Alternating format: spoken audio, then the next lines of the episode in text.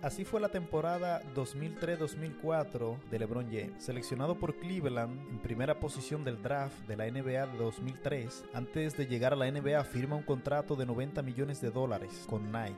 Elige utilizar el dorsal número 23, el mismo que llevaba a Michael Jordan, al que considera su ídolo y un modelo a seguir. LeBron James debuta ante Sacramento, terminó con 25 puntos, 6 rebotes y 9 asistencias, más 4 robos. Después del partido en la rueda de prensa le preguntaron como quién le gustaría llegar a ser en la NBA, a lo que LeBron James respondió, Jason Kidd.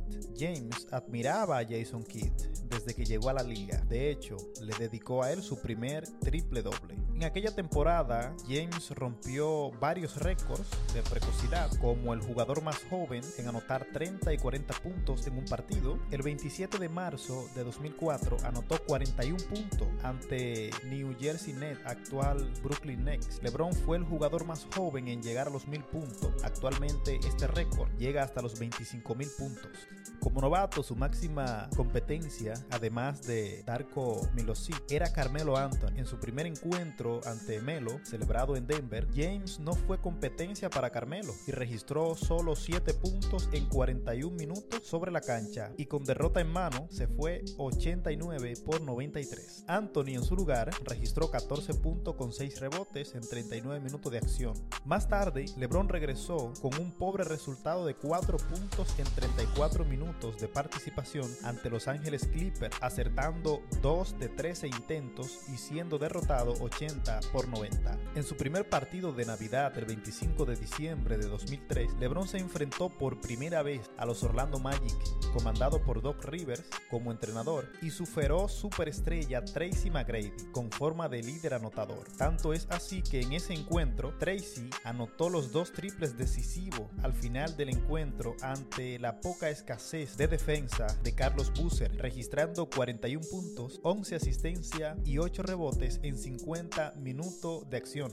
y provocando la derrota de Cleveland en la prórroga. LeBron finalizó con 34 puntos, 6 asistencia y 2 pobres rebotes en 47 minutos de acción. Una vez más, se vieron la cara en la cancha, pero un mes después, y LeBron James fue superado una vez más por el campeón de anotaciones Tracy McGrady, quien registró un récord de 8 triples en una mitad fallando solo dos triples posteriores para finalizar con 36 puntos en 25 minutos de acción. A su vez, LeBron consiguió 16 puntos en 30 minutos, es decir, que Tracy participó 5 minutos menos que LeBron James, pero anotó 20 puntos más. No obstante, Cleveland se llevó el triunfo 98 por 89 en Ohio. Terminó la temporada promediando 20 con 9 puntos, 5 con 5 rebotes y 5 con 9 asistencias por partido. Tras obtener el rookie del mes en la conferencia este durante toda la temporada, fue nombrado Rookie del Año por delante de Carmelo Anthony, lo que muchos consideran como uno de los mayores robos de la historia del Rookie del Año. LeBron se convierte en el primer jugador de los Cleveland Cavaliers en recibir